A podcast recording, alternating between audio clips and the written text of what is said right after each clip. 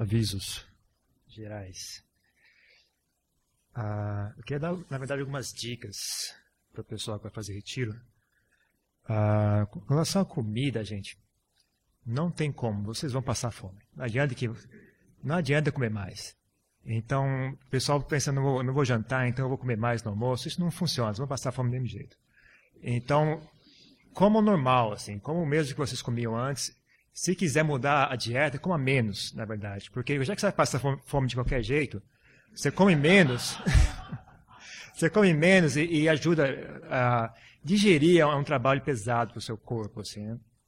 E a gente não vai fazer nenhum exercício, não vai fazer, não vai correr, não vai levantar peso, então experimenta comer um pouco menos, ver o que acontece. Ah, e, e lembre-se, a sensação, sensação, de fome não, não mata ninguém, né? A sensação de fome é uma sensação, gente, não é nada demais. Ah, então não, não, precisa ter medo, não precisa entrar em pânico, né? Só porque está com fome não é demais. Ah, mas eu, eu aconselho tomar cuidado um pouco com essa história de comida, porque as pessoas às vezes se queimam um retiro com uma bobagem dessa. Assim, não, não, não jogue fora seu retiro por um prato de comida. Né? não faça que nem eu, quando eu era leigo, eu ia trazer chocolate escondido. Não faça que nem eu.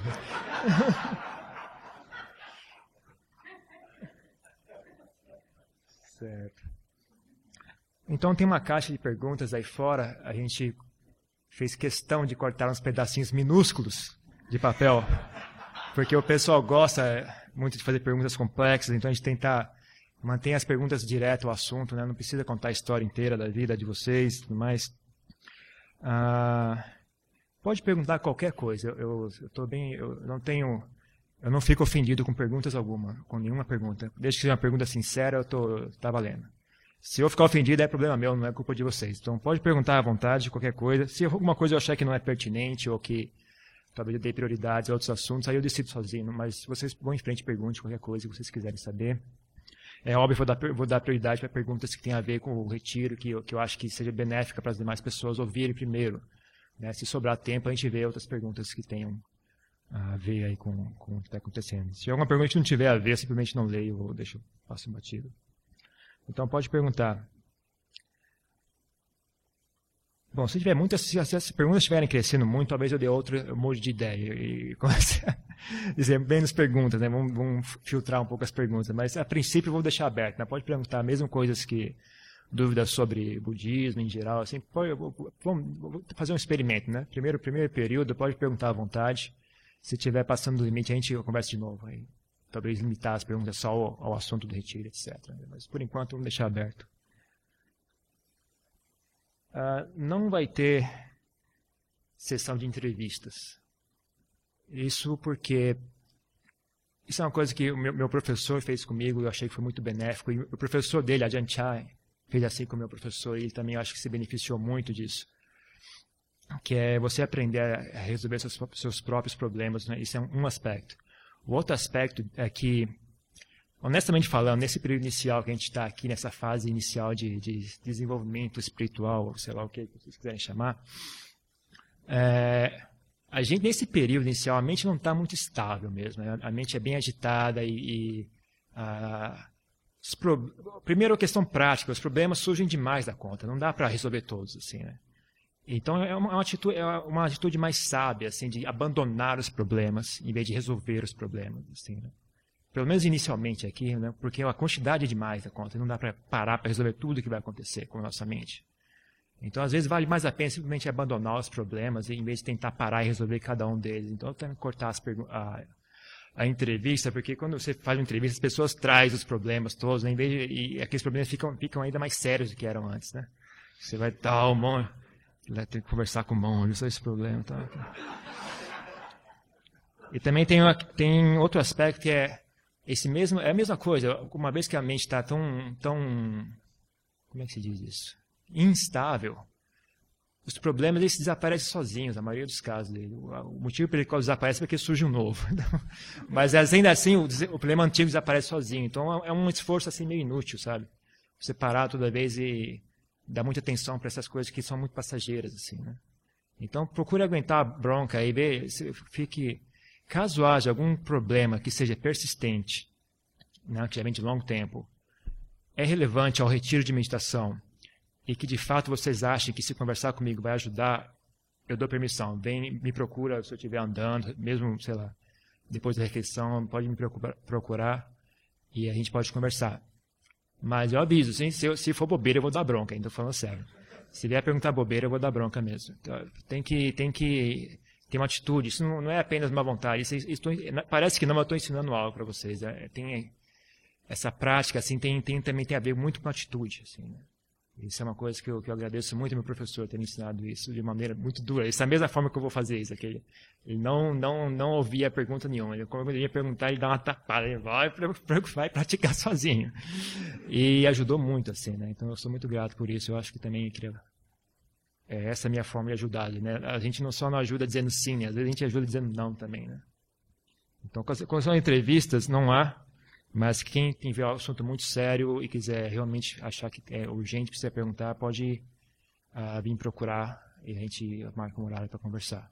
Mas, por favor, usem com, com sabedoria essa, essa permissão. Uh, a questão do silêncio, né, só para. Existem várias maneiras de fazer as coisas. Né? Você pode usar, sei lá, você quer arrancar um prego da parede, você pode usar um martelo, você pode usar uma chave de fenda. Com, né? Tem várias pode usar um alicate, tem várias formas de fazer as coisas, né? Com relação ao silêncio, eu não vou, eu não, eu não vou apelar para o senso de dever de vocês. Não é, um, não é um dever que vocês mantenham o silêncio. Eu quero apelar para o senso de boa vontade de vocês. Né? Eu peço, por favor, que a gente mantenha o silêncio como uma forma de se ajudar. Né? Por respeito e, e amizade às demais pessoas que estão aqui, que a gente mantenha o silêncio. Mas eu apelo para o senso de dever de vocês no que diz respeito a não esquentar a cabeça caso alguém esteja fazendo barulho. Né? Isso eu peço que isso é um dever de vocês. Eu quero que caso, caso alguém tenha, por acaso, derrubou alguma coisa, ou está tossindo, ou qualquer barulho, ou sentou e roncou, então a gente aguenta, né? Sem, não, não, por favor, isso é um dever da gente não ficar bravo, não ficar achando defeito, não ficar resmungando. Né? Isso é dever. Agora, fazer silêncio, eu peço que seja por boa vontade, que a gente faça silêncio, que a gente se ajude dessa forma. É um ótimo treinamento.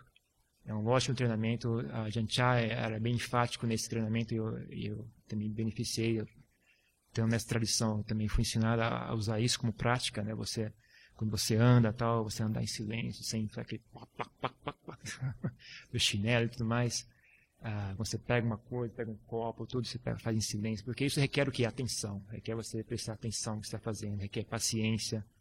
Né? Uma pessoa que tem a mente agitada. Então, pra, só para fazer isso é um, é um grande uh, um, um, um, alvo assim, né? Para você conseguir realizar isso, você vai ter que desenvolver certas qualidades mentais. Então, é um, bom, é um truque, é um truque para desenvolver boas qualidades na nossa mente, né? Então, quando a gente levanta, quando a gente senta, quando a gente anda, quando a gente pega uma coisa, né? Então, a gente tenta fazer tudo em silêncio o máximo possível. Isso é uma ótima prática. E também, bom, como eu disse, é uma, uma forma de criar se ajudar, a gente se ajuda a, criar um ambiente mais, mais agradável, praticar meditação. Ah, eu estou muito tempo fora do Brasil, 10 anos. E meu português também, agora até que tá legal. Quando eu, quando eu cheguei, o dia, primeiro dia que eu cheguei, estava eu, o Cassiano e o Arthur, não conseguia falar nada, gaguejava, engasgava, até que agora melhorou um pouco. Mas o meu português está meio, meio, meio enferrujado. Se eu engasgar, às vezes me perdoem, pessoal aqui, eu ia pedir o pessoal da frente aqui, mesmo as mulheres, se eu engasgar uma palavra em inglês, me ajuda aí, pode soprar a palavra para mim que eu agradeço.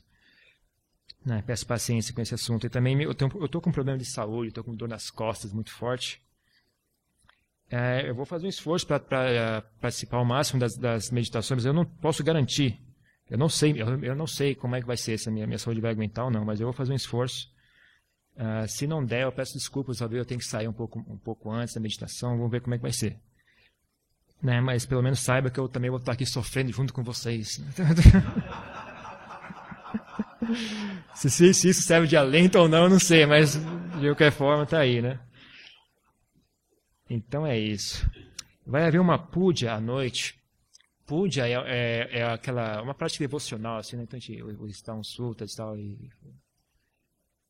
Uh, não deu tempo. Eu estava num lugar onde não tinha, não tinha acesso à internet, essas coisas. Não tinha computador e tudo mais.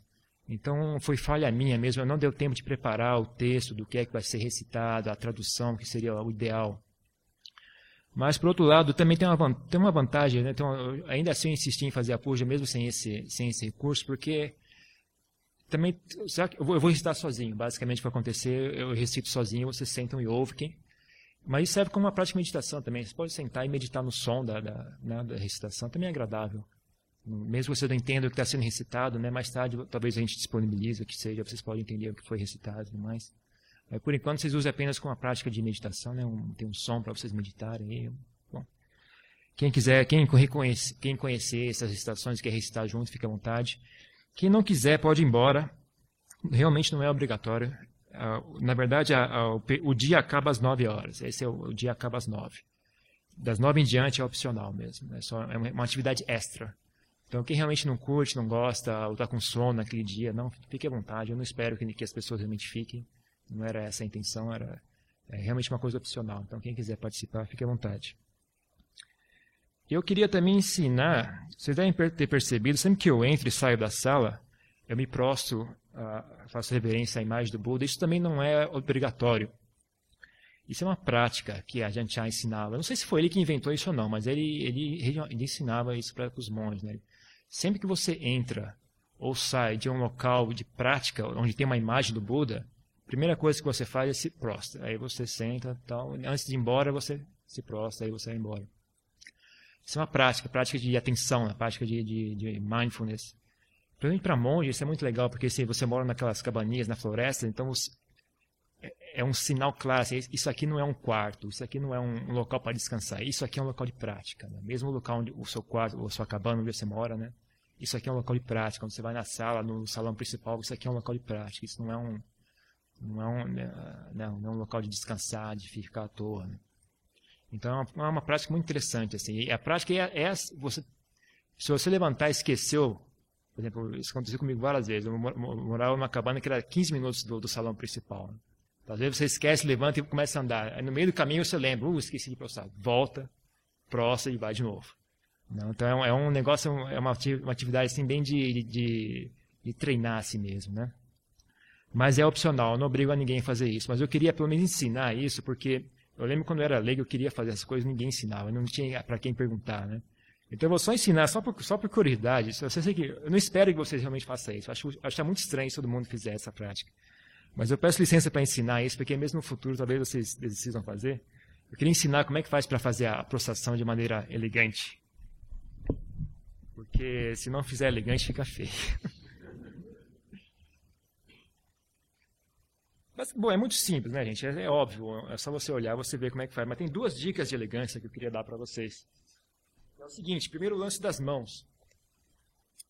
Não, tem gente que faz isso aqui, que é um, é um meio exagerado. Tem gente que pega preguiça, né? Então, o ideal mesmo é o, é o, o, meio termo ali, né? As mãos vão metade do caminho e a cabeça desce um pouco também. Então, eles se encontram no meio do caminho, né? Então, a coisa fica mais elegante assim. Em vez de fazer isso, ou então você. E daqui você em diante você continua se prostrando. Então você encontra no meio e vai em frente.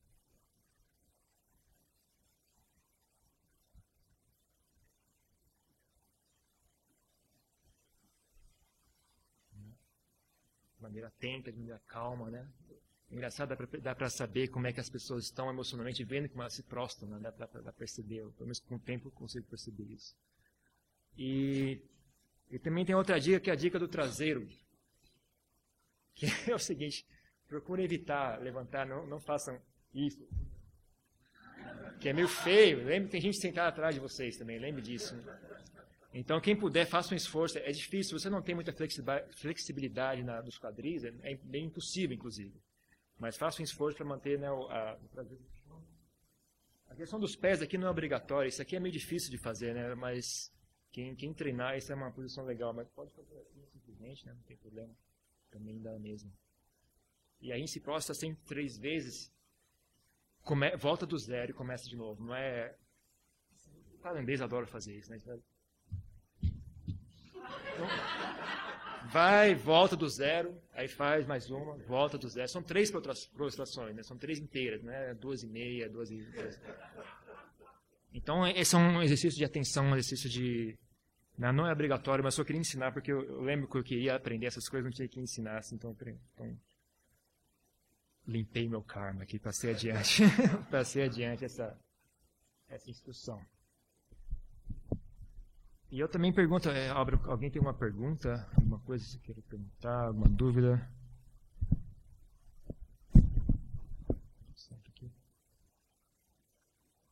A Isaura, eu acho que não estava na sala, a gente anunciou que ela era. era ah, então a Isaura é aquela, para quem não viu, quando ela estava fora, quando a gente anunciou. É a segunda coordenadora. Então, está feito meus anúncios. Ninguém tem pergunta. O que acontece agora, né? Então a gente pode começar a primeira palestra introdutória.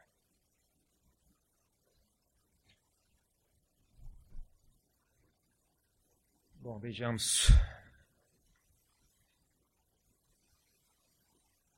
O tema do retiro, então, é Sila Samadhi Panya.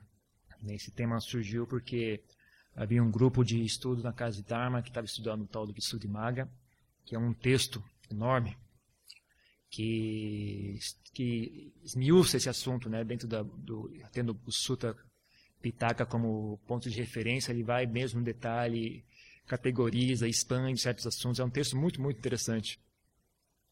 Um livro enorme também. E, então, isso é a ideia desse.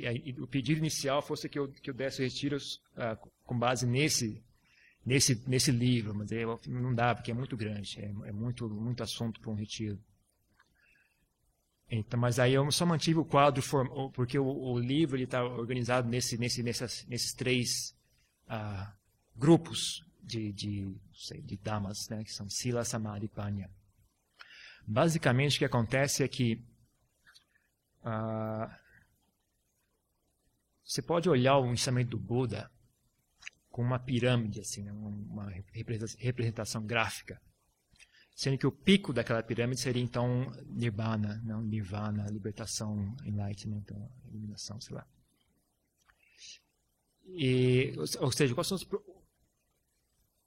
os propósitos que quando quando um Buda quando o Bodhisattva né, o, alcança iluminação, então ele estabelece um sasana, a gente chama, as pessoas chamam de religião, chamam de todo tipo de coisa, mas eu, eu gosto da palavra sasana, porque é uma Religião é, é um dos aspectos do Buda Sasana. Essa, essa coisa formal de rituais e costumes e práticas, etc., é um, é um, é dos aspectos disso. Mas o Buda Sasana é um pouco mais, mais amplo do que isso. Né?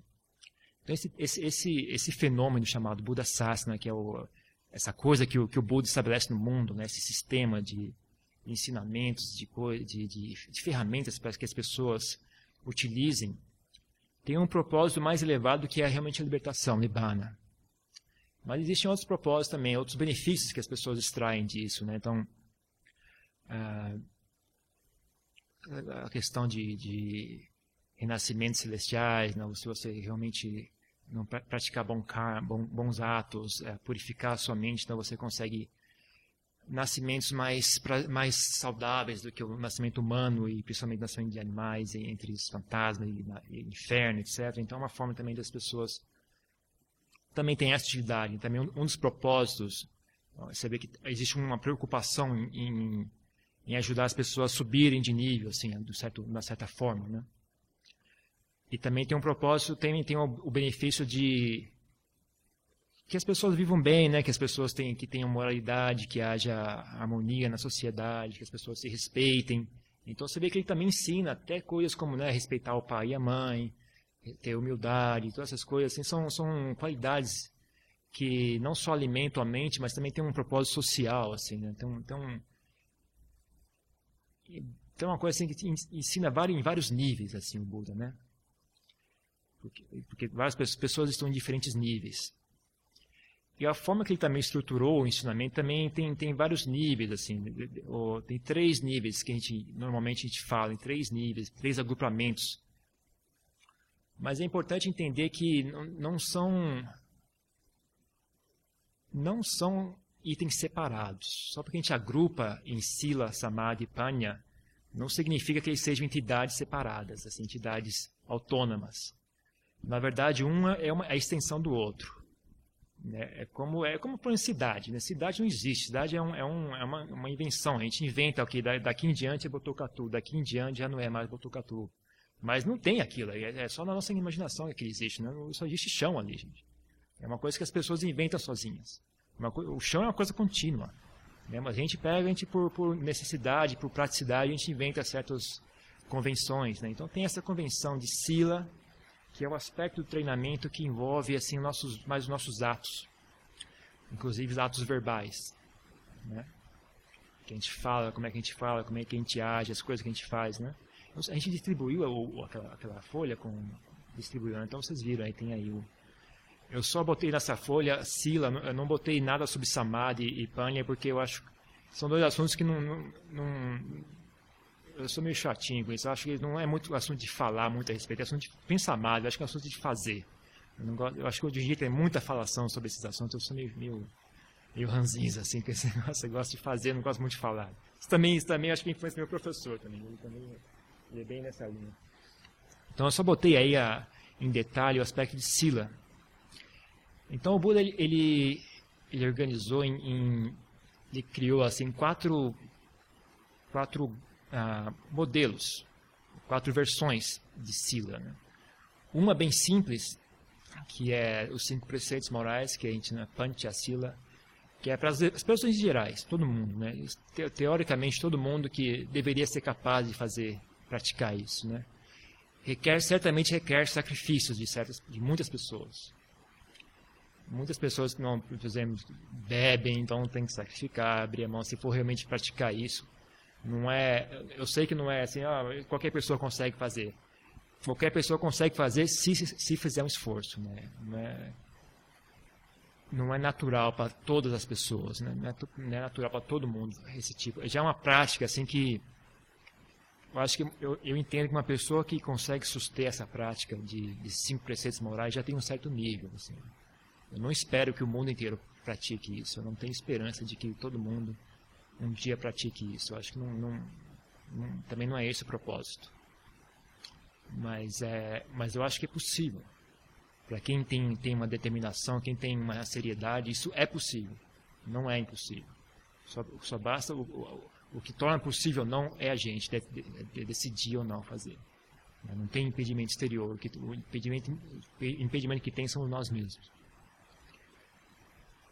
entender que isso também é um não é exatamente igual ao que a gente está acostumado em termos de, de mandamentos e, e, leis, né? A tradução que vocês lê, tá, que vocês veem é treinamento e, é, e não é uma tradução assim liter, uma, uma tradução uh, inventiva, assim, é uma tradução literária. A palavra secar, secar significa treinamento. Né? Então, inclusive a pessoa que alcança a iluminação, muitas vezes os Budas chamam a seca, que é a pessoa que já já passou do, do, do, ponto em que ele precisa ser ensinado alguma coisa. Então já a seca, né?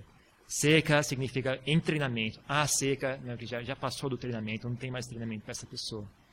Então Sikapadani, ele significa é, treinamento mesmo. Né? Então não é uma lei, gente. Não é uma lei. Se, se você não praticar isso, o Buda vai te castigar, vai vir, vai vir um raio, vai bater na sua cabeça. Não é isso. É um treinamento. Isso é um treinamento. É, o propósito disso é, é criar, condi criar condições mentais, desenvolver a mente de vocês, o que a gente chama de Tita Bhavana. É uma palavra muito importante dentro do budismo, é Tita Bhavana. Desenvolvimento mental. Né? Tradução. Desenvolvimento mental. Então, Sila não são regras, não são ah, mandamentos. Sila é um treinamento. É um treinamento. É uma, é uma diferença muito importante.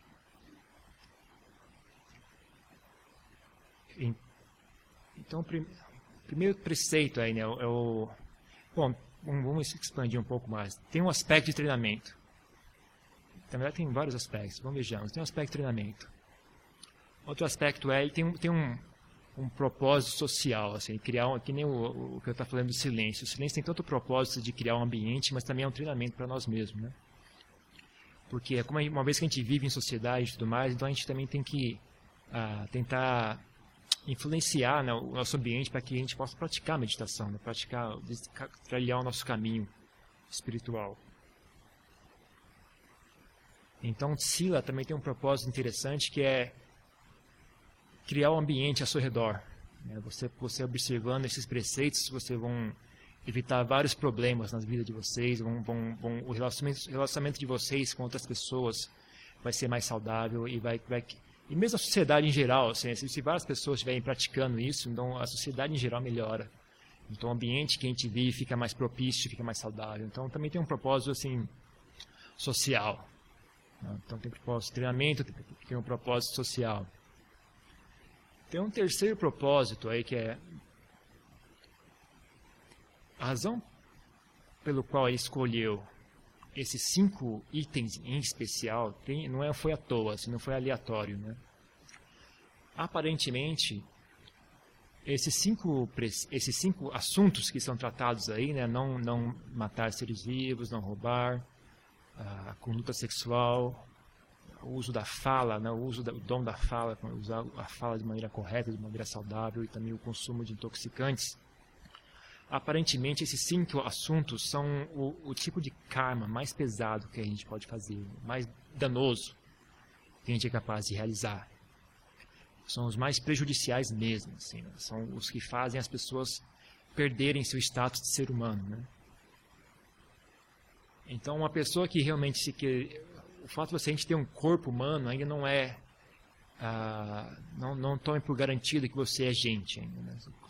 Ter corpo humano aí não é gente. O que faz de uma pessoa um ser humano de verdade, na verdade, são, são esses cinco ah, preceitos aí. Né? A pessoa é, essa, é assim que um ser humano deveria ser, basicamente. Né? E aparentemente as pessoas que não, não sustêm isso, não, não sustêm seu status humano.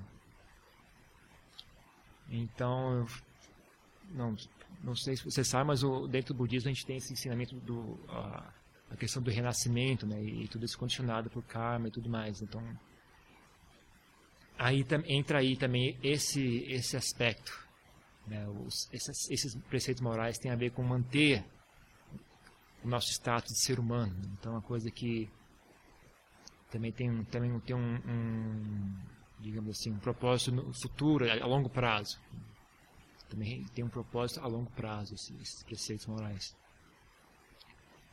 E é um treinamento excelente, gente. Eu mesmo, quando era leigo, praticava isso e acho que me beneficiei muito.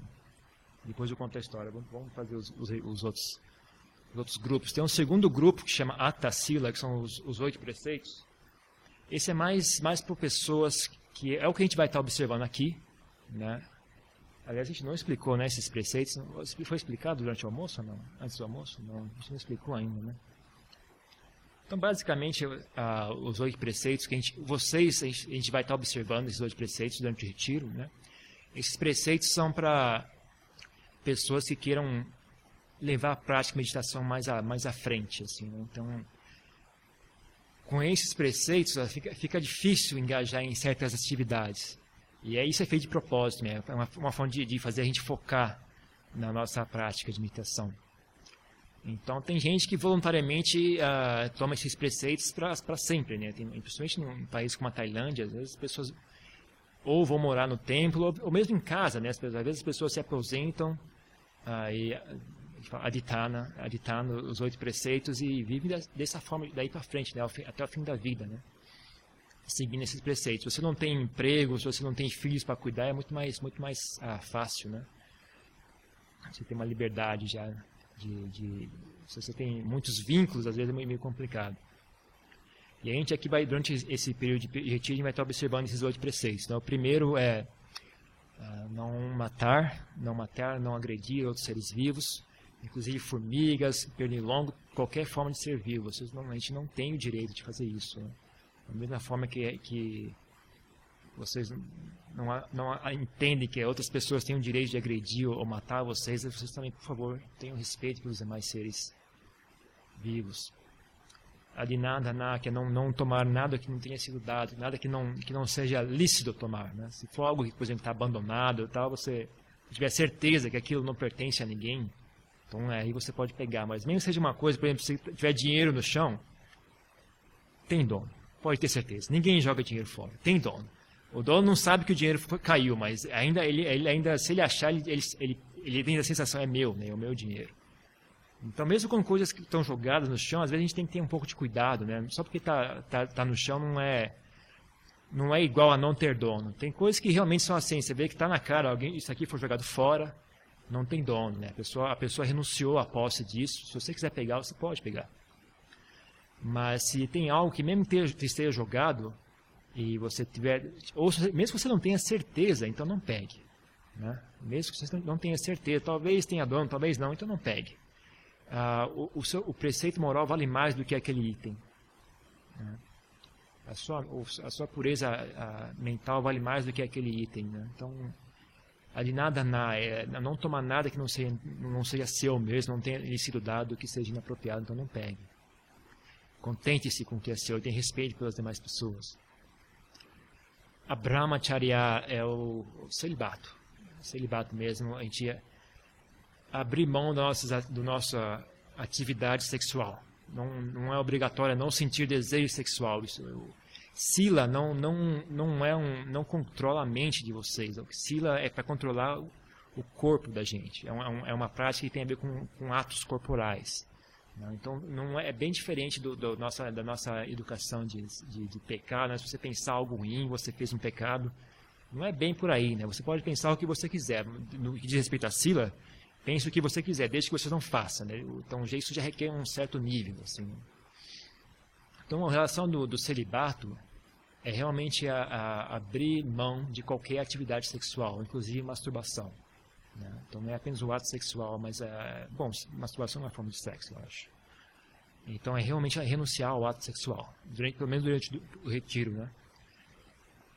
Ah, mas não, não é obrigado. Não, não precisa entrar em estresse, não precisa, é de, de, sentir desejo sexual é normal, gente, para todo mundo. Não, tem, não há por que entrar em muito estresse com relação a esse assunto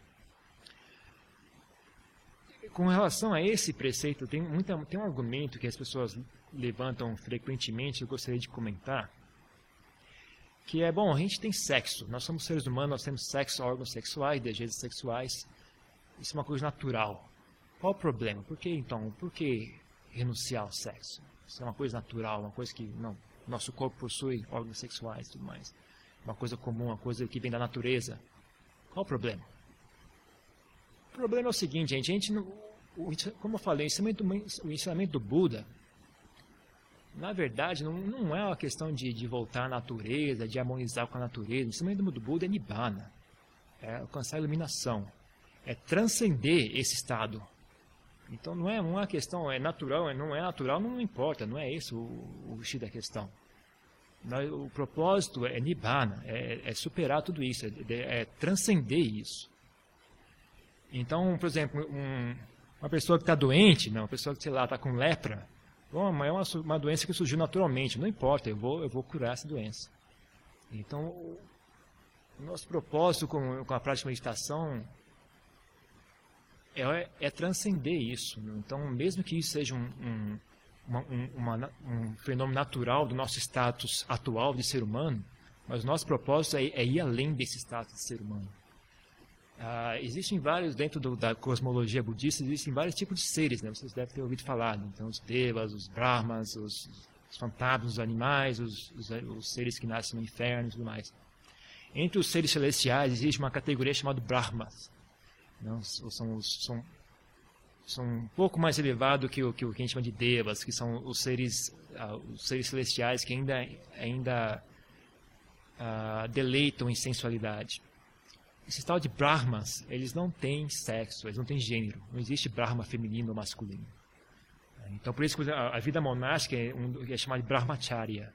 Brahmacharya, que é a vida de Brahma. Porque, porque a gente é celibato. A gente abre a mão do sexo. Então, o Buda usava esse, esse, sei lá, esse epitáfio, né? Brahmacharya.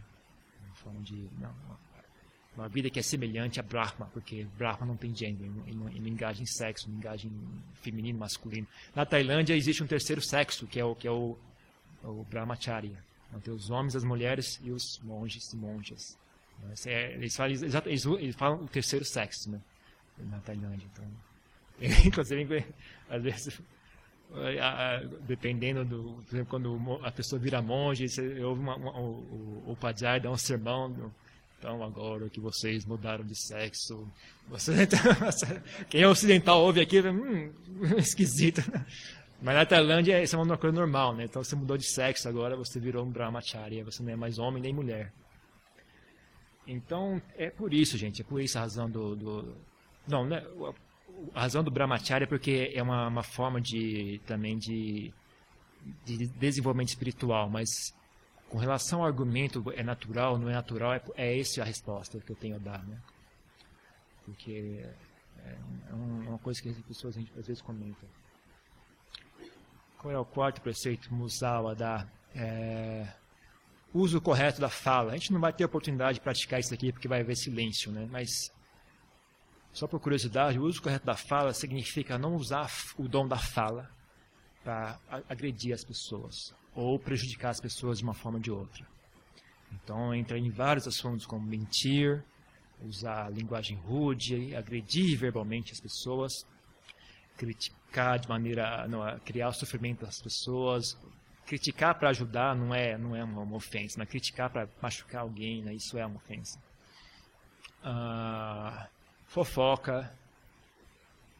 E aí tem dois outros interessantes que a gente não a gente não, não, não ocorre, mas até mesmo falar à toa, falar à toa, tagalerar à toa, o Buda categorizou, categorizou como musawada, né? um uso incorreto da fala. Tagalerar mesmo, né? falar à toa, né? ficar, batendo, ficar falando à toa, mesmo, falar bobagem à toa. Né? E qual é o outro? Né? Tem um outro que era Eu não me lembro, tinha mais um que era, que era também tinha um aspecto semelhante. Em geral, as pessoas não enxergam falta, não enxergam problema, mas o Buda ainda assim criticava, isso não é correto. É, mas, então, por favor, para a galera à toa também não é saudável, assim, de, acordo com, de acordo com o Buda, isso não é um ato saudável, não é um ato correto, não é um uso correto da fala, não é uma, uma coisa útil. Assim, usar a fala para, como é que diria isso? Para separar as pessoas. Às vezes a gente fala é, usar a fala para sabendo que você falando isso vai, vai, causar separação entre as pessoas, vai causar mal as pessoas vão, vão não, uma pessoa vai sentir raiva da outra, então você mesmo que seja verdade, né? então por exemplo, ó, sei lá, a gente tem uma pessoa que que é sei lá, é comunista, né? Aí, você, aí, tem uma pessoa que, que odeia comunismo, aí você vai lá, ah, aquele cara é comunista. Então, é uma forma de, de criar um mal-estar. Né? Se você fizer isso com a intenção de, de que separar as pessoas, né? isso também é uma, uma, uma coisa incorreta, né? uma, uso incorreto da fala. Quinto preceito, qual é o quinto preceito? Sura, sura Mereá, que é o uso intoxicantes. Esse é outro difícil. difícil convencer as pessoas a chegar ao propósito disso. Né? Basicamente, o que acontece é o seguinte: a nossa mente tem certas, tem certas fundações, assim, né? tem certos pilares que sustentam a mente. Uma desses pilares muito importante é o chamado sati, ou atenção, a capacidade de enxergar claramente as coisas. Né? Esse é básico para que a mente seja saudável. assim.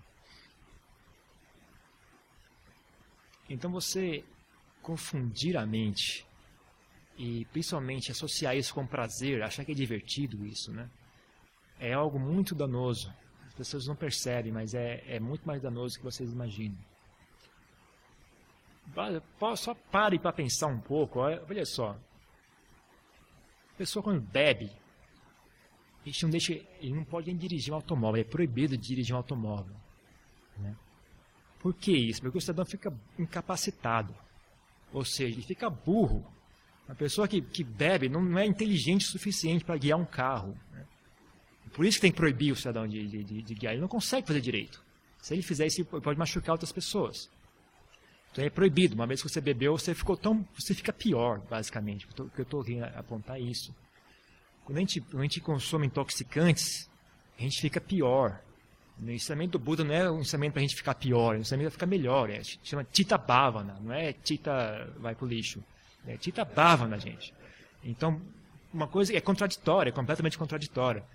E, e levando, extrapola isso, por exemplo, se você for fazer uma operação e o médico chegar bêbado, você vai deixar ele operar você? Se você for, for um dentista, se o dentista estiver com cheiro de álcool, você vai deixar ele operar a sua boca? Não. Se você for cortar o cabelo, se o, se o, se o barbeiro estiver bêbado, você vai deixar ele cortar o seu cabelo? Não. Então você vê até que ponto a coisa chega. Assim, a pessoa fica realmente pior, fica burra mesmo. Então não é algo que ajuda. E é por isso que o, que o Buda pôs isso como preceito moral, gente. Como, como treinamento, né? Um treinamento da gente. Então é esse o propósito. É, porque é contra, contraprodutivo. E mesmo eu, eu sou meio bastante radical com isso. Eu acho que mesmo a história de que, bom, mas uma tacinha de vinho tal ajuda a saúde, pode ser verdade. Eu, eu não, não, questiono. É, provavelmente é verdade. Mas existem tantas outras formas de manter a sua saúde, sabe? Que valia a pena abrir mão dessa. Porque começa chega um pouco mais perto, né? Você começa a chegar perto do limite ali da, do, da fronteira, né? Tem esse, esse, é um assunto muito é como se fosse um, um fósforo dentro de um, de um depósito de gasolina, né? Você não não, tudo bem, eu sei o que eu estou fazendo, mas não, não importa. Não, não, importa se você acha que você sabe o que está fazendo ou não. Dentro do depósito de gasolina, sem fósforo, sem fogo, nenhum fogo, nenhum isqueiro. Então a gente tem que também ter um pouco de humildade ver, e olhar nossa mente. Né? Então é um, é um assunto perigoso. Assim consumo de intoxicantes é um, é um ponto fraquíssimo na nossa, nossa sociedade atual. Eu acho que é um dos lugares onde a gente mais peca atualmente. Né? A gente tem uma vida urbana, a gente mora em, cidade grande e tal, trabalha, a gente não, não mata muito, né? muito pouco a quantidade de morte. Tem talvez um inseto aqui e ali, mas eu acho que hoje em dia, mesmo mentira, assim, não é tão ruim, assim, dependendo da pessoa, não é tão ruim, assim. Tem gente que é ruim mesmo, tem gente que, a maioria das pessoas não é tão ruim, assim, né? Dizer mentiras e tudo mais. Mas a questão do, do, sexo eu acho que é muito ruim hoje em dia e questão do álcool também, do, consumo de álcool, acho que são os dois pontos, na minha opinião, onde a gente está mais, mais fraco atualmente né, na nossa sociedade. Então é isso, ah, sexto preceito, esqueci qual é o sexto preceito. Tem, alguém tem um papel, tem uma cola aí? Não? Qual é o sexto preceito? Vikala Bodhana não consumir alimentos fora do período estabelecido, que é do nascer do sol até o meio-dia. Isso também é uma prática, aí, então aí já, já, entra mais gente no, no, no, espírito da prática de meditação, né? então não é uma coisa que qualquer pessoa consegue fazer. O, a, tem a ver com o seu estilo de vida também, né? então, então foi esse que eu quis dizer quando eu quis dizer que quando eu disse que esse é um, é um, é um grupo, uma prática que visa focar a sua vida mas na prática de meditação tem a ver, esse é o primeiro onde fica mais óbvio. Assim, né? Uma pessoa que tem muito esforço físico, tal, ela não consegue manter esse preceito. Também que você tem uma, uma, vida honesta, você não quebre os cinco preceitos anteriores, mas às vezes esse preceito não é possível. Né? Você carrega muito peso, se você tem um problema de saúde, também, às vezes as pessoas têm que se alimentar várias vezes ao dia, né? então assim, não é, não é para todo mundo realmente esse. E aqui mesmo a gente tem, eu acho que deve ter sido anunciado, existe uma exceção, né? Para quem tem problema de saúde pode conversar se for necessário, pode uh, consumir alimentos à tarde também. Mas o propósito disso também é facilitar a vida da gente e também uh, o corpo. Como eu disse, né, o consumo de alimentos é, é, um, é um, digerir alimentos é uma atividade muito pesada para o organismo, assim, né? E lembre-se que, que todo alimento vem junto com toxinas. Né? Você come, você come tanto a coisa que beneficia o seu corpo, mas também come muita coisa que prejudica o seu corpo. O Buda não era, apesar de muita gente ter muitas opiniões sobre esse assunto, tanto quanto a minha inteligência diz, e eu, eu, não, eu também não sou tão boa, assim, eu sei ler e eu, eu também sei refletir, mas o que eu vejo pelo, pelo, pelo meu treinamento monástico, tem muito sobre isso na, na regra monástica, né? não era o caso de que ele era muito sobre o que você deve ou não deve comer. Né? Ele, ele, eu acho que ele era mais uma atitude assim, como uma comida simples, né, sem muita frescura. Mas o, que, o, o ponto de onde ele pegava é coma menos. Não precisa ficar muito frescura com, com macrobiótico, com isso, com aquilo, mas você coma menos, é só isso. Porque isso em si já é o, já é o aspecto de, de, de purificação daquela comida, né? Porque você come menos, você se, se envenena menos. Então é uma coisa assim, aparentemente ele tinha essa estratégia de manter o corpo saudável. E, e, e ah, como é que chama isso? Beneficiar o treinamento mental, né? Então ele não era muito de, de dietas e tudo mais. O, o, o, X da questão mais. A estratégia do, do Buda era mais de reduzir a quantidade de alimentos. Né? Então coma menos, coma só o necessário, né? Só o necessário para manter o seu corpo vivo, de manter saudável. E só isso. Só o suficiente. Então isso também é um, é um estudo né, para ser feito, né? experimentar e ver como é que quanta comida cada pessoa é diferente. Né? E também tem um aspecto mental, né? Conforme você vai melhorando de, de, mentalmente, você vai ver que você vai necessitando menos e menos comida, assim, né? Uma coisa interessante. E comida é um... um, um como é que eu falo isso? Nem falar palavrão. É um, é um fardo muito grande. Porque, especialmente quem cozinha sabe o, o, a, a canseira que é, né? O pessoal que só come não sabe o trabalho que é, mas o pessoal que cozinha sabe. E eu, como monge, assim, eu, sei, eu vejo claramente, a gente faz uma, eu fazia uma, quando na Tailândia, eu faço um, uma única refeição ao dia, né? no começo é difícil, tal, seu corpo se adapta, sua mente também tem, tem, uma, tem um, é uma fonte de prazer para a mente e tudo mais. Mas quando você se acostuma, você vê o benefício disso, né? Você come uma vez e morreu o assunto. Não pensa mais nisso, né? Morreu ali mesmo. É um assunto que você, a gente não, só percebe o quanto incomoda quando você se livra dele um pouco. Aí você vê, oh, que alívio. Né? Uma preocupação a menos no meu dia, um assunto a menos para endereçar. Né? Então também é uma coisa que beneficia bastante no desenvolvimento mental, né? para quem tem interesse em prática, meditação é muito útil, uma prática. E Kalabojana, o próximo deve ser o Natya Gita, né? Natya Gita Varita, que aí é não não ah, se distrair com música, com shows, com filmes, com iPads, em whatever, é, manter o foco, né? manter a mente basicamente jogar fora essas muletas, aprender a tomar conta de si mesmo, jogar fora essas muletas. Se a sua mente está, está te agredindo, então não, não corra e se esconda atrás de distração. Volte e resolva o problema onde está. Volte e encare, resolva. Quem, não, a mente é você mesmo, gente. Se vocês não conseguem, é que eu sempre falo isso. Se vocês não se aguentam, quem é que vai aguentar vocês, gente? Vocês é o mínimo, assim, a gente tem que se aguentar. Então, então, aprenda, né? aprender a ser gente grande, aprender a cuidar de si mesmo, aprender a, a ser gente grande mesmo. Então, tem esse propósito. Assim. E também tem um outro aspecto, a maioria desses filmes, a maioria, a maioria das músicas, elas têm 90% dos casos elas elas vêm dessa dessas qualidades mentais que tem a ver com sensualidade, tem a ver com violência, tem a ver com então é uma coisa que que prolifera estados mentais não muito benéficos, não muito úteis. Né? Não é tão questão de, de ser coisa do demônio, não, não, não, não, sei lá do demônio, mas o que interessa é que não é útil né? para esse, esse trabalho que nós estamos fazendo aqui. Ah, então é uma coisa contraprodutiva. Se houver algum filme que, que tem a ver com o aspecto do Dharma, tal, vocês quiserem assistir, eu acho bom, não tem problema algum, mas estejam atentos até que ponto isso não vira uma, uma, uma, uma muleta, uma forma de se distrair e tal. Não tenha medo de, de enfrentar a mente de vocês. A mente é, é sua. Você não, o trabalho é seu mesmo. Não, não tenha medo de si mesmo.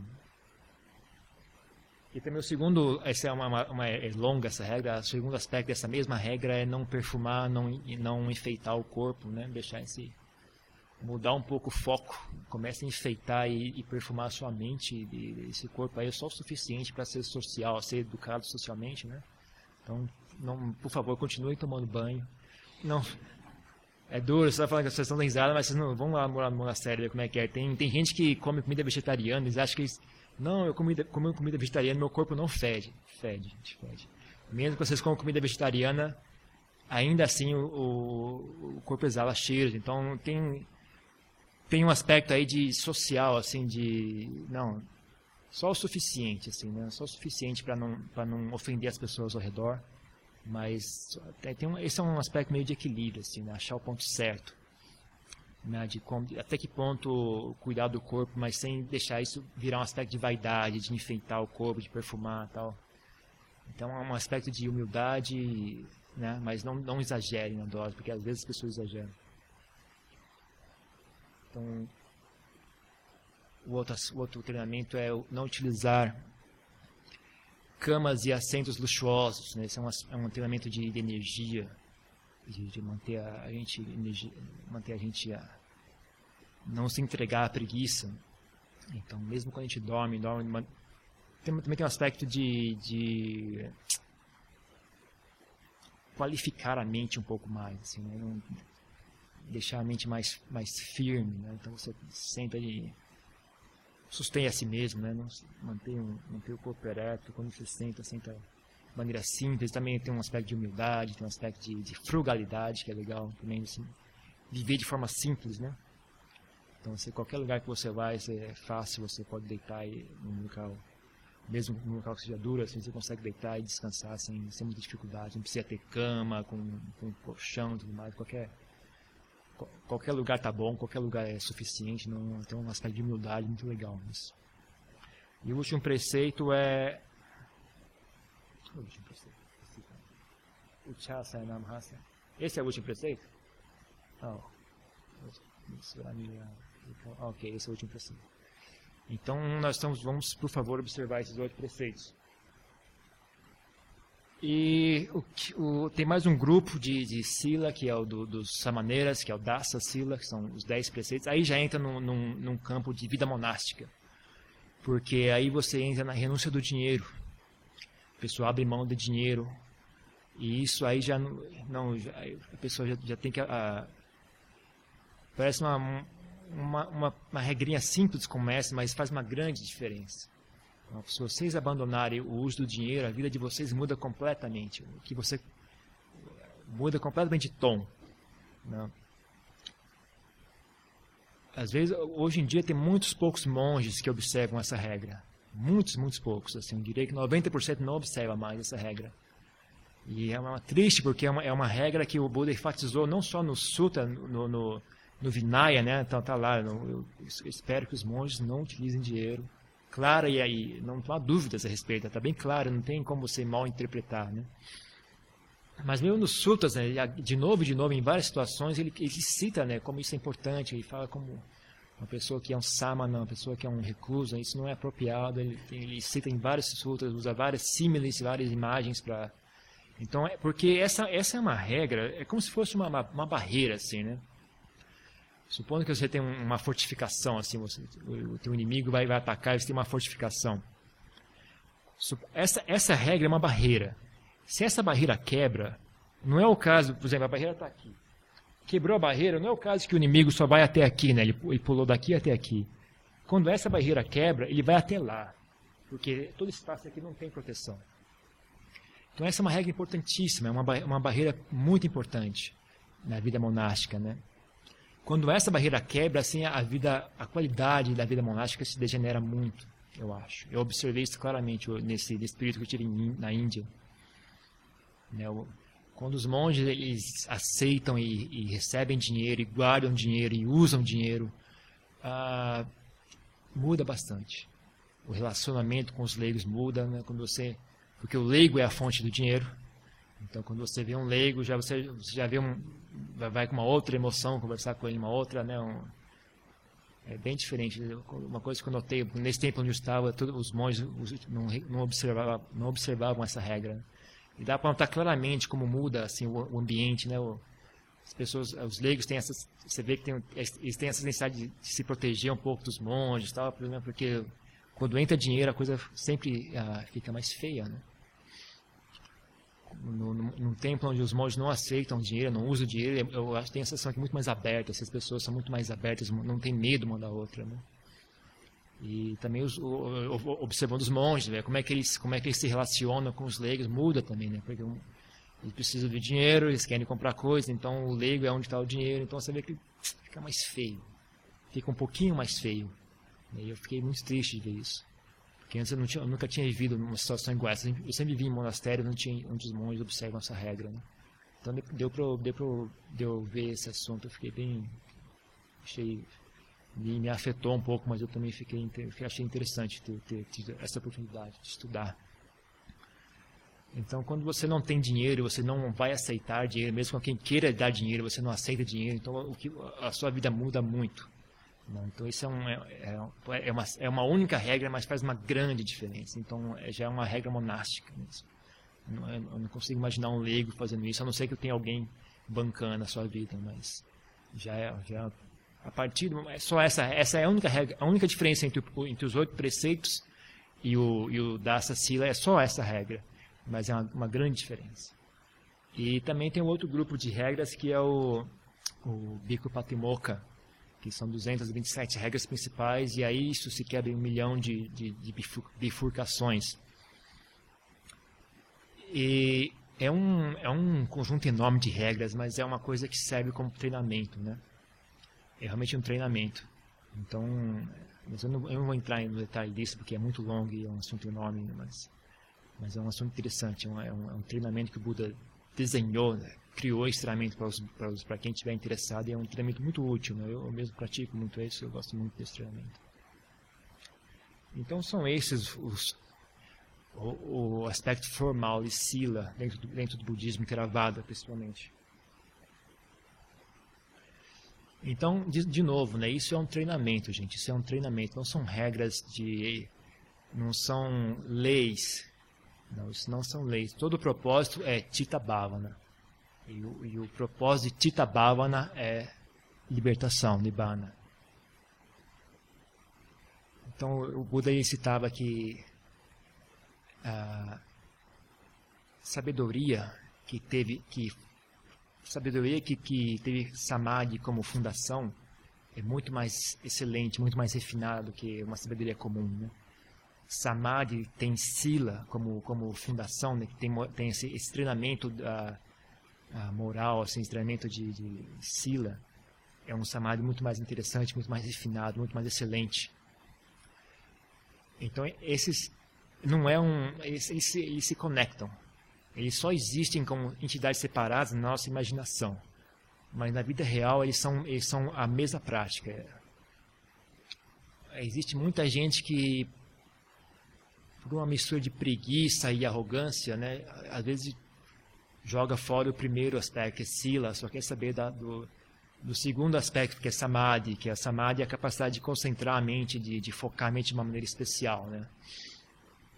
Essa é uma moda muito, muito, muito em, em moda, é uma moda muito em moda hoje em dia, porque ninguém gosta, todo mundo quer, ninguém gosta disso. E a gente tem, por exemplo, a gente como ocidental tem esse um meio, meio traumatizado essa de, de leis e de mandamentos e tal, a gente meio meio tem um pouco de aversão a tudo isso, né? Então tem muita gente que cai na tentação de simplesmente jogar fora esse primeiro aspecto do treinamento e ir direto ao segundo aspecto. E aí é óbvio, o segundo aspecto não dá em nada, porque a, o segundo aspecto tinha esse primeiro como fundamento. O fundamento não está ali, o segundo, o, o, segundo também não fica de pé. E aí já leva, aí cai mais um pouco. Ele fala, não, na verdade, samadhi não é importante. Deixa que a gente esteja prestando atenção, tudo certo, né? Aí já, aí já cai mais um pouco também. Então vai, vai caindo aos poucos, né? vai jogando fora as coisas. Né? Então a coisa vai, vai degenerando, assim, não. Olha, eu, eu sou, eu, eu, gosto muito de um de um adjan, de um professor muito, ele chamava Siddhartha Gautama. Né? O treinamento que ele ensinava era esse, Sila Samadhipanya. Não, tem muitos professores são muito bons, muito eloquentes e tudo mais, e eu, eu não, eu não sou capacitado a, a, a, como é que chama? Endossar ou, ou invalidar o ensinamento dos outros. Mas existia uma pessoa chamada Siddhartha Gautama, e eu também acho que ele era inteligente o suficiente para para ensinar as pessoas, saber como é que ele queria ensinar o, o Dharma dele, né? E ele ensinou dessa forma, então acho que a gente podia também prestar um pouco mais, levar um pouco mais a sério, né? Então ele, ele realmente esperava que, que as pessoas utilizassem esse formato, né? Sila Samadhi Panya. De várias e, e, e, diversas ocasiões, estressou né, o, o, propósito disso, ensinou de novo e de novo o propósito disso. Com relação a, a, a, a ideia de que não antigamente, na época do Buda, as pessoas eram diferentes tal, e eh, as pessoas eram outro nível. Pode ser que sim, pode ser que não, mas eu acho que o fato de que ele ensinou desde aquela época, ele já teve, né, ele tinha que avisar para as pessoas, olha, não matem, não roubem, significa que era bem parecido com o que hoje em dia é, né? Se as pessoas, eu acho que se fosse o mesmo como as pessoas às vezes gostam de fantasiar, não, na época do Buda todo mundo super elevado, super não. Ele não, ia, ele não ia ter ensinado, ele não ia precisar ensinar esse tipo de coisa. Né? Se, ele, se ele ensinou isso, mostra que mesmo naquela época o assunto era mais ou menos o mesmo que hoje em dia, né? Então é uma coisa assim para a gente praticar, uma coisa para a gente desenvolver. O único, com relação aos cinco preceitos morais, eu, eu, insisto, o único obstáculo somos nós mesmos. Com relação aos, oito, os, os outros uh, grupos de Sila, né, eu já, eu já eu sou mais. Eu dou meu braço a torcer, né, não é para todo mundo. Depende do estilo de vida, depende de, da situação de cada pessoa. Mas esses cinco preceitos eu, eu realmente acho que, que poderia ser feito. Se a gente realmente decidir fazer, é possível. Antes de virar monge, eu praticava isso. E aí foi, foi uma coisa que me beneficiou muito porque eu não sei por que eu comecei a praticar isso, eu, não lembro qual, qual, foi o motivo que me deu, me deu a ideia, eu praticar os, os cinco preceitos. Mas eu, eu, acho que foi só porque, bom, o Buda falou que sim, então eu vou fazer. E aí eu não sabia o benefício que ele me dava, eu simplesmente fiz por fazer. Mas, por exemplo, eu morava na Liberdade, no, no bairro da Liberdade, lá tem muito restaurante. Então tem muito, consequentemente, tem muito rato e muita barata. Então eu voltava da faculdade às 11 horas, eu tinha que pular os ratos ali para chegar em casa. Rato grande, né? Comida japonesa é saudável. Assim. e barata, gente. Barata não era brincadeira. Meu apartamento era cheio de barata. Então eu sempre comprava o, veneno, né? botava o veneno, elas comiam, morriam e, e, e, e funcionava. E aí, só que, bom, aí eu vou seguir os cinco preceitos, como é que eu faço? Não posso mais matar as baratas. Aí eu, putz, e agora? Não tem como seguir isso. Como é que eu viver com um negócio cheio de barata aqui? Né? Meus amigos vão me visitar, tá cheio de barata, infestado de barata, era muita gente. Aí eu, putz, não tem como fazer isso. Não, não vou poder seguir esse preceito. Né? Eu pensei comigo mesmo. Aí eu, aí eu, não, deve ter um jeito, eu já sei. Eu vou limpar a minha casa, então. eu vou limpar a minha casa e manter a casa limpa, né? E eu fiz isso, né? Então eu comecei a limpar realmente, não deixar mais sujeira. Quando comia alguma coisa, caía uma migalha, limpava imediatamente. E só o ato de limpar, né? Você ir lá com uma vassoura e limpar, né? As baratas veem que tem alguém utilizando o local, elas vão embora mesmo. Elas não, elas não são muito sociais, assim. Então, então eu, eu, fiz isso. Eu fiz isso. Eu comecei a limpar a minha casa mais frequentemente, ter mais cuidado quando eu comia alguma coisa para não derramar e tal. Eu falei, oh, e ver como é que isso desenvolveu, ajudou a vencer a preguiça, desenvolveu energia, desenvolveu atenção desenvolveu meta, né, que é essas coisas de amizade, ter respeito pelos outros seres, né, de sentir. Porque mesmo limpando, assim, ainda tinha sempre uma ou outra que passeava, né? E aí você tem que tolerar também, tem que falar, bom, ela tem o direito de viver, né? Ela não sabe que isso aqui é minha casa, né? Ela, ela não está nem aí, ela, ela, não, tem, não tem ideia disso, ela também tem o direito de estar aqui, né? Com, com, com os outros seres, né? Então eu falei, putz, uma, um, preceitozinho desse trouxe quantos benefícios para mim, né? Fiquei muito impressionado com isso. Tanto a, a, fiquei mais diligente, mais, mais uh, esforçado, comecei a prestar mais atenção, desenvolveu compaixão, né, amizade e tal. Foi, eu achei que foi muito ótimo, assim, uma coisa assim, sem perceber, eu não sabia que ia dar, ia, ia dar tantos benefícios assim. Então é dessa forma, isso é só um exemplo de, de o que eu quis dizer quando eu disse que Sila é um treinamento. É dessa forma que funciona. Para conseguir manter Sila, você vai ter que desenvolver várias qualidades. E é, é, é assim mesmo. Não é, ah, eu acho isso muito difícil, não vou fazer. Eu sei que é difícil, é por isso que você tem que fazer. O propósito é esse. Né? Se fosse fácil, não precisava. O, o, fato de que é difícil é esse o X, o X da questão. É como se fosse um. É como se você joga uma meta né, para si mesmo. Né? E para atingir aquela meta, você tem que desenvolver várias qualidades. Né? Eu, eu, eu costumo pedir a, a, sugerir para as pessoas, né, façam coisas difíceis, né, procurem coisas difíceis para fazer. Só pelo processo de aprender, só, só pelo processo de chegar e, e fazer aquilo. Não importa, eu falo, supondo vai, você vai aprender artes marciais. Não importa se você vai virar um cara, faixa preta ou não, o processo em si é o X da questão. O processo de aprender, o processo de perseverar, o processo de aguentar quando, quando, quando perder o ânimo, né? aprender sobre si mesmo. Né? Então, às vezes, fazer algo que é difícil é muito útil. Então, Sila é algo que é, que é para ser, é, é, esse o propósito mesmo. É para ser difícil, para a gente ter que aprender, para a gente ter que desenvolver certas coisas. Então, se você mora num. Por exemplo, se a sua casa for, for tem baratas, então você vai ter. Para você conseguir conviver com aquilo, você vai ter que ter certas qualidades mentais, né? Então é alguém que ensina muito, né? Essa, a Jan Barata, né? Lampó Barata, pode ser seu, seu professor, né? As baratas, as formigas e tudo mais.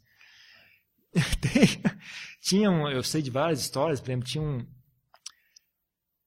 não pode andar, ele está vivo ainda, não pode andar. O meu primeiro Vassa com o monge, eu passei com ele. Ele me contou que ele, quando ele era ainda na Gárica, ele não tinha nem, nem ordenado noviço ainda, ele praticava, ele sentava em meditação ao ar, ao ar livre. Na, na, na Tailândia tem muito mosquito, assim, né? não é brincadeira. E a Nagara, que ele veste um manto branco, né? Se vocês, não sei se vocês já viram. Ele sentava e ele, a prática dele era justamente essa, aguentar os mosquitos, né? Ele deixava os mosquitos picar mesmo, assim, sentava horas e, exposto ao, aos mosquitos. Ao ponto de, quando ele levantava, ele via, estava cheio de ponto vermelho, de sangue, né? Que os mosquitos picavam e ficava aquela gota de sangue, assim, tudo, tudo cheio de sangue, assim, né? A esse ponto, aí ele usava os mosquitos como, como professor, né? Então não tenha medo de, da dificuldade do, do mas isso não vai ser muito prático, mas não importa, não é esse o X da questão. Vai, vai, ser, vai ser, não vai ser prático para sua, para suas, digamos assim, para o seu ego, ou para a sua sensualidade, ou para a sua vaidade, ou para o seu, seu egoísmo, mas vai ser muito prático para a sua prática espiritual. Esses cinco preceitos são excelentes práticas espirituais. Então, é o que vale a pena a gente praticar. Agora eu vou cortar um pouco aqui, porque nós vamos pro, daqui a 15 minutos em primeiro período de meditação. Então eu queria dar um pouco de instruções sobre meditação, né? Vamos mudar de assunto rapidamente, porque acho que talvez muitas pessoas não tenham nunca tenham praticado meditação. E também só para dar, um, dar uma força para quem já pratica. Então mudando de assunto, meditação. Meditação, gente, é um, é um como eu falei outro dia, meditação depende de você, como você quer abordar esse assunto. Né? Você pode fazer um. Criar um, um negócio extremamente complicado, uma técnica super complicada e complexa e tem que estudar e decorar um monte de coisa. Você pode fazer a coisa mais simples do mundo. Depende de como você quer lidar com isso. Né? Eu, eu sou mais do, do, do grupo do faz mais simples, deixar a coisa mais simples.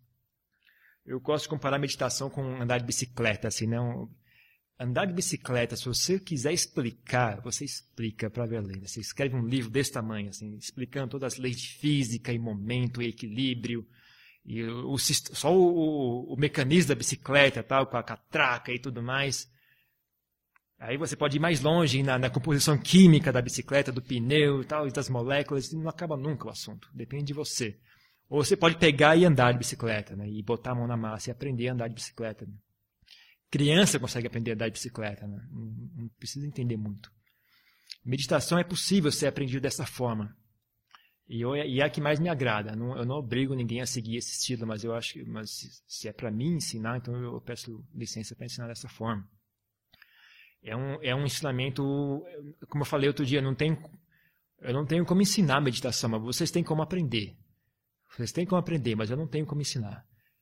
Mas o que a gente pode fazer é dar um pouco de encorajamento, né? partilhar um pouco de experiência, mas não, não leve muito a sério o que, o que eu disser. Né? No final da conta, o assunto é de vocês, assim, é um assunto vocês com vocês mesmos. O que eu posso dar de dica, né, de sugestão, de dica tal, para quem quiser dica e sugestão, para quem já está praticando, já, tá, já, já, já, já sente firmeza na sua própria prática, não? Eu sugiro que você siga o que você já está fazendo. Não, não, não, não pare o que você está fazendo e tenta praticar igual eu vou falar. Né? Pratique o que você já está fazendo. Porque cada pessoa uh, tem uma experiência diferente. Mas para quem não tem ainda experiência não, nenhuma ou está tá interessado em uma segunda sugestão, é, eu, eu, eu aconselho assim, o, o approach do equilíbrio, assim, tentar enxergar a prática de meditação como uma forma de equilíbrio. Então é muito simples, você, você bota, você foca a mente num objeto e tenta suster aquilo. Sust, o objeto, em geral, a gente usa a respiração, né, que é um, é um objeto, vários motivos, mas é um objeto interessante de meditação, tem vários benefícios. Mas não é obrigatório. Quem quiser usar um, um mantra, um som, ou uma imagem tudo mais, imagens são um pouco, um pouco complicadas. O negócio de meditar em imagens, às vezes, tem um, tem um, tem um, um porém que às vezes é meio complicado, mas se vocês quiserem, pode fazer. A gente pode conversar sobre isso mais tarde. Mas um som, tá, na Tailândia tem uma tradição de recitar Butô, né? então as pessoas, quando elas inspiram, falam Bu, e quando elas expiram, elas pensam, né? não é que falam verbalmente, mas na, no, na, na mente elas Do. Então, bu, Do, Bu, Do. Então, isso é uma, é uma técnica também que existe, né? Quem quiser experimentar, ver se, ver se casa com a sua personalidade, você pode experimentar. Para que a mente fique no objeto de meditação, requer o que eu, eu acho que, na minha eu olho sobre o aspecto, requer a capacidade de equilibrar a mente. O que é que equilibra? Use, use a comparação com, com andar de bicicleta. Né? O, que, o que é que faz possível você equilibrar na bicicleta? Né? Tem um, tem um, é uma mistura de, de, de relaxamento com tensão. Né? Não é o fato que você deixa o corpo mole e você cai. Mas se você guiar a bicicleta todo durão assim, você cai do mesmo jeito. Né? Então tem um, tem um aspecto ali de sentir né? onde é que eu estou indo, se eu estou caindo para cá, eu estou caindo para lá. Você tem, vai jogando seu corpo. É, então é um exercício dinâmico. Né? Meditação é a mesma coisa, né? As pessoas a gente fala, não, eu, eu, foco na mente, a mente escapa, eu trago de volta, a mente escapa, eu trago de volta. Não é assim que pratica a gente. É um equilíbrio constante, assim. Então a mente escapou, você vai junto com a mente, traz. É um, é um, é como, você tem que aprender a dançar um pouco com a mente também, né? Não, eu, não, eu não sou muito fã dessa técnica, a mente escapou, traz de volta, a mente escapou, traz de volta. É, tenta fluir um pouco mais, né? Tenta né, não faça curvas tão, tão retas assim, né? Faz, não, vai, vai, vai junto, vai fluindo, tal, seu, a mente foi. Quando você percebeu que a mente escapou, preste atenção, não, não, não use, como é que eu expresso isso? Não use feiura para trazer mente de volta. Faça de maneira elegante. Não vai de maneira, a mente escapou, volte de maneira elegante. Se precisar fazer a curva um pouco mais alto, faça, não tem problema. Não, não precisa ser tão. Uh, how you call this? Não precisa ser tão idealista, né? De, oh, a mente escapou, agora eu preciso trazer de volta. Traz de volta, né? A mente escapou não é o fim do mundo, tudo bem. Ela vê onde é que ela foi e tal. Pouco a pouco guia a mente de volta para a respiração, né? Tenha, tenha, usa um pouco de arte aí, né, gente? Usa um pouco de arte. Não, não sejam tão agressivos assim, porque isso vai irritando a mente, vai ficando mais mais difícil, né? Vai desperdiçando energia vai criando estresse, vai ficando cansaço. É, é, a gente vai fazer um retiro longo aqui, mais ou menos longo, são várias horas de meditação, então você vai precisar de toda e qualquer energia que você tiver. Então não, não desperdice energia à toa com esse tipo de coisa. Né? É uma questão de habilidade também, é uma questão de arte. Tem, tem, tem, que usar um pouco de arte, assim, não é uma, não é uma ciência tão assim. É uma, eu, acho, eu acho que tem muito mais a ver com arte do que ciência. Na, a, a, a meditação mesmo, assim, o, mais básico da meditação é a qualidade mental. O fato de você ter perdido o foco da respiração ainda não é, você não, não significa que você parou de meditar. Você parou de, parou de, meditar quando a sua mente ficou feia de novo, né? Você ficou, ficou grosseira, né? Ficou, ficou quadrada, ficou uh, uh, mal cheirosa, né? como você quiser enxergar o assunto. Então, não, não precisa ser tão idealista, assim, tão, tão rigoroso com a mente, né? mas é, use, aprenda a fazer isso. Se, se vocês quiserem ter isso com prática, só isso, só aprender a trazer a mente de volta para a respiração de maneira hábil, se você passar o retiro inteiro fazendo isso, mas aprender, você não, eu acho que você ganhou, ganhou o seu, seu retiro. Né? Passa o retiro inteiro, se precisar, faça isso. Passa o retiro inteiro, só aprendendo a trazer a respiração de volta sem criar estresse, sem criar fricção, sem fricção. Não aprendam a fazer isso. Fiquem de olho na vaidade de vocês, na sua, seu, no seu ego, né? eu quero meditar, então, traz de volta. Isso é contraprodutivo. Então, aí tem, você pode usar um pouco de humildade aí. É, tentar equilibrar humildade e energia tal. Tem, tem que ter um pouco de disciplina também, mas também tem que ter um pouco de humildade. Tem, um pouco, tem que ter habilidade. Resumo de tudo isso é habilidade skill. Né? Eu gosto da palavra em inglês, skillful. Uh, full of skill. Uh, cheio de habilidade, assim, cheio de arte. Então, essa é uma dica com relação à meditação. Então, é isso. É um exercício muito simples. Né? Você botar... A, você foca a mente no ambiente respiração, na respiração, na sensação da respiração. Aonde na sensação da respiração? No nariz, no estômago, Escolha sozinho. Se, se você não tem certeza, a dica que eu dou é o seguinte: feche os olhos e pergunte a si mesmo: eu estou respirando sim ou não?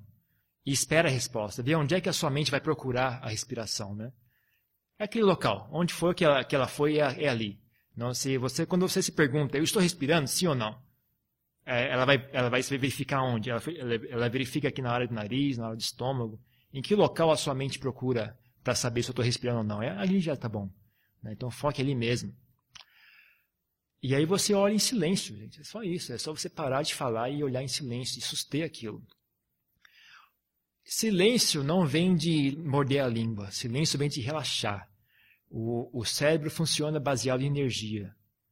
Então, para ele, se você quer diminuir um pouco o, o, barulho do cérebro, é só você diminuir um pouco a quantidade de energia, né? relaxar um pouco, deixa o, e ele se acalma naturalmente, não precisa forçar ele a fazer silêncio. Né? Então você olha em silêncio para a respiração. Tenta relaxar aquela vozinha que fica falando na sua cabeça o tempo inteiro. Né? Procure relaxar aquela voz, não é, não é forçar aquela voz a ficar calada. Aquela voz ela, ela fica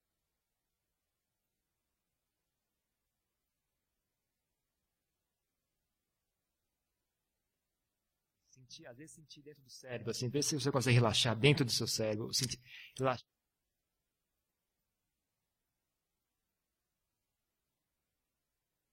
Mas vai, é, investiguem.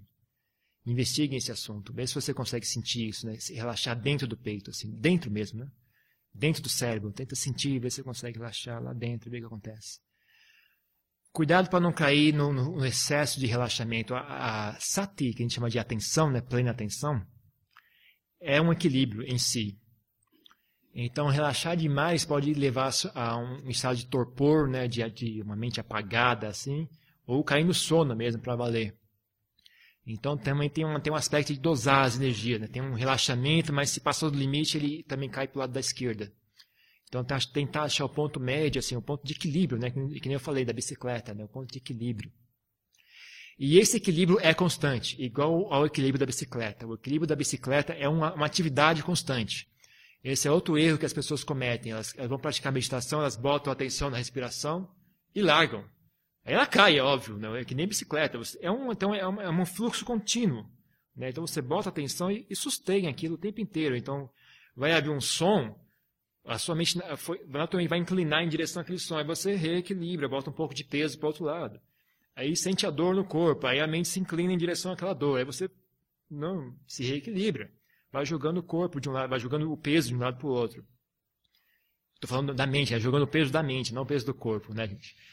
Então você vai ali lidando com aquilo que vai acontecendo. Isso é uma memória, uma preocupação, então você tem que, tem que lidar com aquilo. Né? É uma questão de reequilibrar, não é questão de reprimir. Né? Reprimir não é bem isso a estratégia. Então você tem que aprender a lidar consigo mesmo. Então, de novo, a, a meditação em si, mesmo que vocês não obtenham samadhi, não obtenham jhana, o processo em si é tão bom que eu acho que já vale, vale a pena. É que nem fosse uma viagem, assim. Então você vai viajar daqui até, não sei, algum local.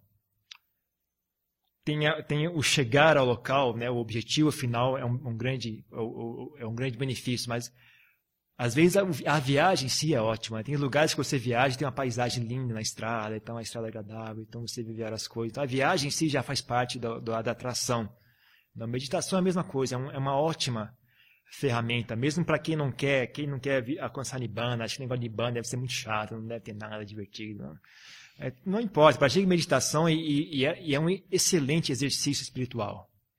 Mesmo que você você você leu o livro de não sei quem e não, não gosta de samadhi, é uma coisa ruim, é uma coisa tudo bem, mas vai praticando, mesmo que você não queira o dhyana, mas o processo entre agora e samadhi, esse esse caminho daqui até aqui, ele é incrivelmente rico e muito útil.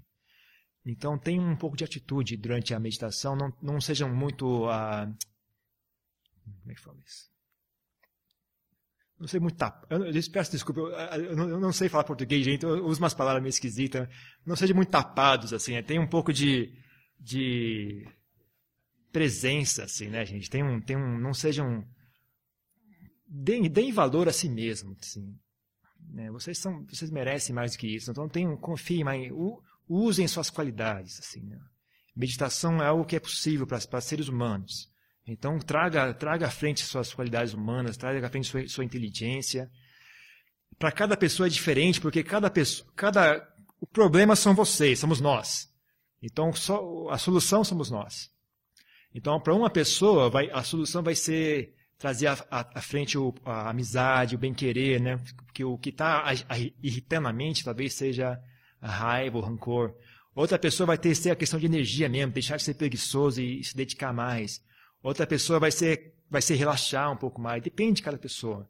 E não tem como eu saber qual, qual é o caso de cada um. Isso vocês têm que saber sozinhos. Então vocês têm que estar presente.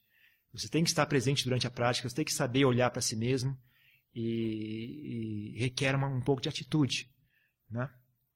É, o estudo é de vocês, o assunto é vocês, o estudo é de vocês. E, então é isso. Com relação a, a, sentar, eu acho que a maioria de vocês deve ter já, já saber, né? É só sentar. É, a dica que é sentar com a coluna ereta.